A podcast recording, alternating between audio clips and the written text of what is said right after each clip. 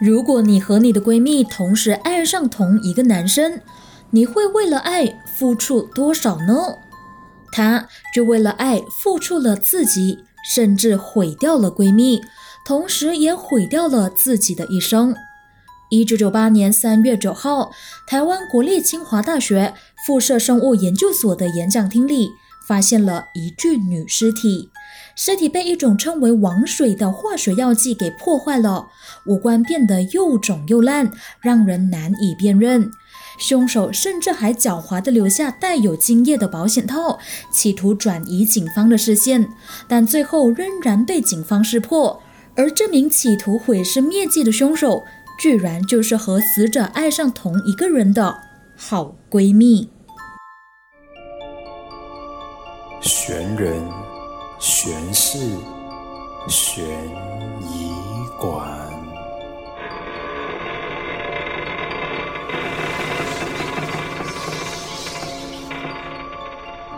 欢迎来到悬疑馆，今天一样由我馆主他们来和大家分享世界上的悬人悬事。那在分享这一集的内容之前呢，想问大家一个假设性的问题，那相信大家应该都被问过很多次，那就是如果你和你的闺蜜或者是你的兄弟同时爱上了同一个人，你会选择勇敢的追求自己所爱呢，还是会大方的让爱呢？那如果对方当时是有另一半的，你又会怎么做呢？欢迎你到我们的 Instagram 悬疑馆 Museum Underscore Mysteries 那里留言分享哈。那为什么会问这个问题呢？因为今天要分享的这起案件就关于到闺蜜、渣男、四角恋这几个关键词的台湾清道王水溶尸案。这起案件当年可以说是轰动全台湾，它也是台湾第一宗溶尸案，所以在当时就引起了台湾各界的高度关注。到底当年发生了什么事，让凶手这么狠心杀掉自己的闺蜜，甚至用王水来溶尸呢？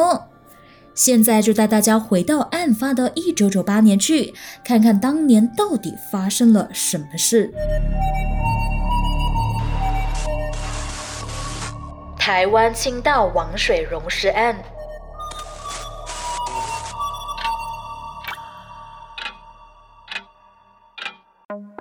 这个故事首先要从这对闺蜜开始说起。一九九五年。一九七四年出生的洪小慧，因为补习班同学的关系，就认识了同年的许家珍，两个人也很快因此而成为了好朋友、好闺蜜。那之后呢，两人更同时考上了台湾清华大学的硕士班，可以说是高学历的人生胜利组。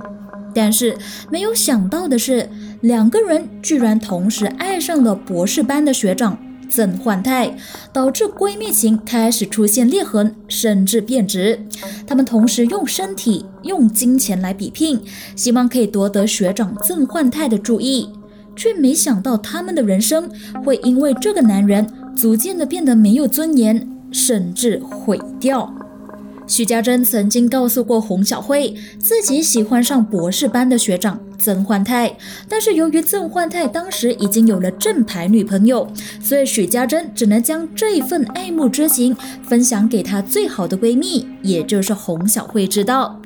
但是许家珍不知道的是，其实，在许家珍告诉她之前。她早已经爱上这一位学长了，她甚至为了加深自己与郑焕泰的关系，就算知道自己的闺蜜喜欢这位学长，就算知道这位学长有女朋友，也傻傻的愿意献出自己的身体与郑焕泰发生性关系。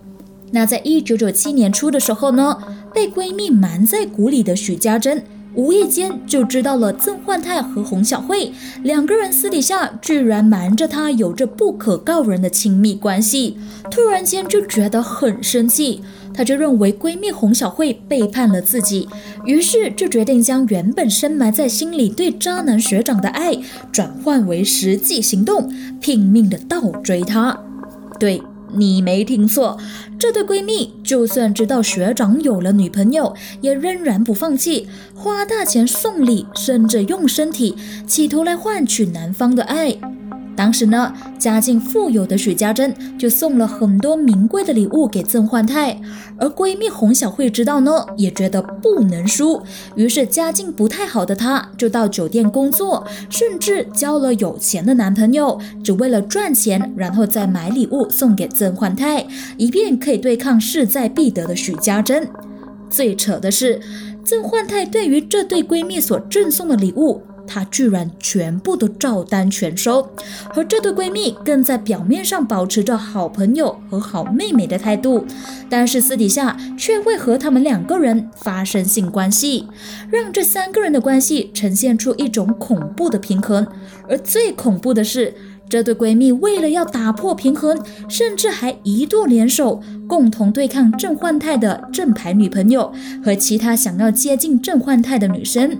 听到这里，相信大家都和我一样，满头黑人问号脸吧？怎么最该凶人的正牌女朋友，居然到最后会被这对姐妹花给联手欺负啊？而当你知道你喜欢的对象，同时和你还有你的闺蜜有性关系时，居然还可以接受，男的已经有女朋友，居然还敢这么明目张胆的出轨偷吃，最后还偷吃到小三小四，反过来对付女朋友。我只能说，爱情真的是会让人变得盲目啊。好，那虽然说许家珍和洪小慧这对姐妹花因为有共同的敌人，也就是他们的情敌，而曾经一度和解，但是其实他们的关系并没有获得很大的改善，彼此还是嫉妒着彼此，还是讨厌着对方。直到一九九八年的三月六号，这对姐妹花就和他们爱慕的学长曾焕泰，还有一名姓高的同学一起开心购物 shopping 去。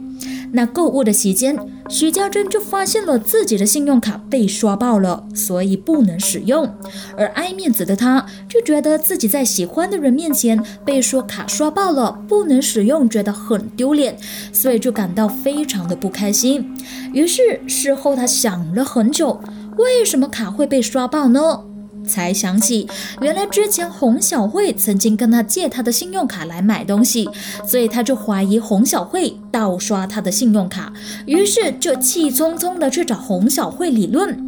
而另外有一个说法是。洪小慧认为许家珍是故意设计来陷害她，先假装借信用卡给她，但是过后却在学长面前刷不到，似乎在暗指洪小慧刷爆他的卡，所以洪小慧就感到非常的不满了。最后，他们就约了在一九九八年三月七号的凌晨，在清华大学辐射生物研究所的演讲厅里谈判。那为什么我要注明是他们念的辐射生物研究的这个科系呢？因为这个和之后的案情发展有直接的关系，所以先在这里和大家卖个关子，听下去你就知道了。好，话说回来。这对闺蜜这么晚的时间不睡觉，跑去系所的演讲厅做什么呢？答案是谈判。那洪小慧就要求许家珍离开曾焕泰，但是遭到许家珍的拒绝，于是两姐妹就打了起来。在打斗的期间，洪小慧双手掐住许家珍的颈项，然后再将她的头往地面撞去，导致许家珍当场头爆，并且大量出血而昏迷。而根据之后公布的判决书就指出，当许家珍头破昏迷时，外面的天色已经慢慢的变亮了。那洪小慧为了避免被人发现昏迷了的许家珍，然后又要加速她的死亡。于是，他就从实验室拿了一个俗称哥罗芳的化学药物，淋在许家珍的后脑上，然后再将它藏在冷气机底下，并且呢，以纱布擦掉演讲台前面的血迹，以避免被人发现。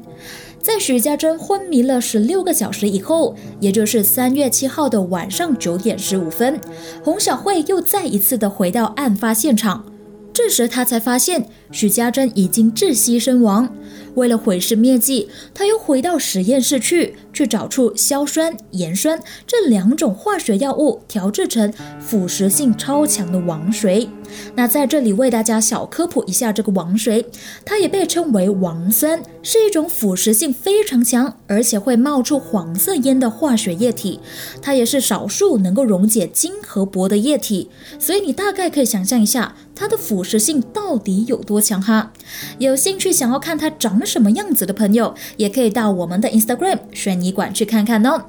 好，言归正传，许家珍都已经死了。洪小慧还调出这个王水来干嘛呢？当然是来破坏尸体，企图毁尸灭迹。冷静的他把调好后的王水倒在已经死亡的许家珍身上，造成他的尸体五官变得又肿又烂，让人难以看出他是谁。之后呢？洪小慧为了要营造许家珍是遭人奸杀的假象。他又将自己与郑焕泰发生性关系后留下的保险套丢在尸体的附近，企图将命案现场设计成许家珍是遇到了不法分子狠心的奸杀。这也是为什么之前我会告诉大家说，他们的科系是辐射生物研究，因为洪小慧就是利用他的专业知识，冷静地处理了许家珍的尸体。案发两天后，也就是一九九八年的三月九号，许家珍的尸体才被人发现。但是由于死者的脸部被王水淋过而毁容了，所以在尸体被发现时，第一时间并没有认出就是许家珍。后来经过警方的调查后，才确认死者就是失踪了几天的许家珍。随着许家珍的尸体被发现，警方很快就查出了许家珍。洪小慧和郑焕泰的三角恋情过后，警方发现，在许家珍死后，洪小慧依然在用着许家珍的信用卡，还有他的电子邮件账号来发 email 给人。加上在命案现场发现到洪小慧与许家珍打斗时不小心被折断的指甲，还有在洪小慧的家里也发现沾有许家珍血液的鞋子，种种的证据都在指出凶手就是这名恐怖闺蜜。洪小慧案件也因为证据确凿而快速的被侦破。在案件被侦破之后呢，洪小慧、曾焕泰和许家珍的三角恋情也跟着媒体的报道而曝光。洪小慧和曾焕泰立马遭到台湾清华大学的退学处分。最后，这起恐怖的杀人案经由台湾法院的审理后，裁定洪小慧杀人罪以及毁坏尸体罪名成立，共判十八年有期徒刑。另外，他还需要赔偿许家珍的家人两千四百一十七万元的新台币。而洪小慧在二审判决出炉后，直接放弃上诉的机会，所以在一九九九年一月的时候正式入狱服刑。之后。洪小慧曾经先后四次申请假释出狱，但是都不被批准。直到二零零八年的第五度申请时，由于她的悔过态度良好，再犯案的可能性低，所以最终被批准在二零零八年十二月三号的时候假释出狱。那根据台湾媒体的报道指出，出狱后的洪小慧呢，回到自己的故乡定居，而且找到一家出版社担任翻译的工作。二零一零年的时候，也曾经加入一个公益组织来帮忙翻译外国的影片。不过之后就离开了团队，消失不见了，就连邻居朋友也不知道他去了哪里。直到现在，行踪依然是一个谜。可能就像他之前在出狱的时候向大众道歉时所说的那样，他希望大家可以忘了他。而至于这起案件的男主角曾焕泰，在案发过后就离开了台湾这个伤心地，到外国去念博士，过后也回到了台湾工作，担任某家公司的电脑工程师。一段复杂的三角关系，让三个前途原本一片光明的高材生的未来都变了样。而求学过程一路都很顺畅的洪小慧，到最后却因为逃不过“情”这个字，导致迷失了自己，害了自己的闺蜜，也毁掉了自己还有她最爱的人曾焕泰的一生。这起案件距离现在也已经有二十多年的时间了。那分享这起案件的目的，不是要挑起大家的仇恨，或者是说对男女主角当年的行为再一次的评头论足，而是说，虽然过了很多年，虽然我们已经无法改变这个结果，但是我们可以透过这起历史案件来警惕自己和身边的人，说不要重蹈覆辙，不要让历史重演。尤其是女生朋友们，在爱情里千万不要为为了对方而迷失掉自己，尤其对方如果是渣男，更不值得。那在这里也要呼吁大家，如果在感情上遇到任何的问题，千万千万不要自己钻牛角尖。那也建议可以找找身边信得过的朋友，或者是一些特定的机构来帮助自己。那另外也建议大家，遇到不公平或者是愤怒的事情时，先深呼吸，让自己冷静下来。最好就是不要在怒气上脑的时候当场理论，而是我觉得可以先离开那个地方，先让自己的。情绪冷静下来，再去和对方商量整件事情，那可能就可以避免很多不愉快的事情发生了。而这个处理方式呢，也不止可以用在两性关系上，工作、家庭或者是友情也是一样。那当然，不同的情况也是需要用不一样的应对方式，但无论方式是什么都好。首先，先让自己冷静下来，调整好自己的情绪和思绪，你就会发现事情其实并没有那么的糟糕，一切都可以简单而且完美的处理掉。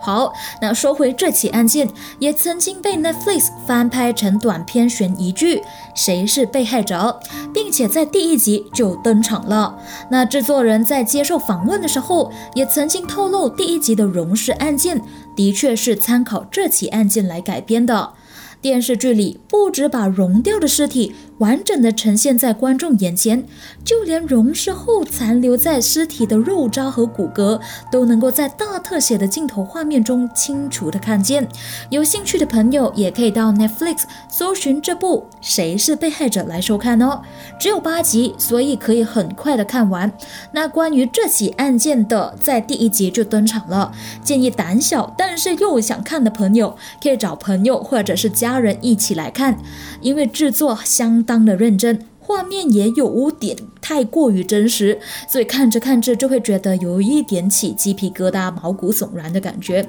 如果像我一样是年纪大了，承受不住太恐怖的画面的话呢，最好避免晚上看，不然就会像我一样睡不着，那个画面会一直在你的脑海里转转转转转。但我个人呢，是真的还蛮推荐喜欢悬疑的朋友可以去看一看这部剧的。结局会有一点点的小惊喜哦。好啦，今天的案子就分享到这里。不知道大家有没有发现这一集和前几集有一点点那么不一样的地方吗？因为我收到一些听众朋友的反馈，就说：“哎呀，你说的太仔细啦，让他们在听故事的时候，脑海里会不自觉的跟着声音来想象出当时的画面，所以就会觉得很恐怖。所以在这一集呢，我就有在内容方面做出了一些小调整，主要还是在于重点式的分享，不会太过于仔细。那不知道大家觉得如何呢？你喜欢这种比较重点式的分享，还是说你喜欢越仔细越好呢？有什么建议或者是意见想要分享给我知道的，都可以到我的 Instagram 悬疑馆 Museum Underscore Mysteries 那里留言给我哦。谢谢大家今天莅临悬疑馆，我们下期再见。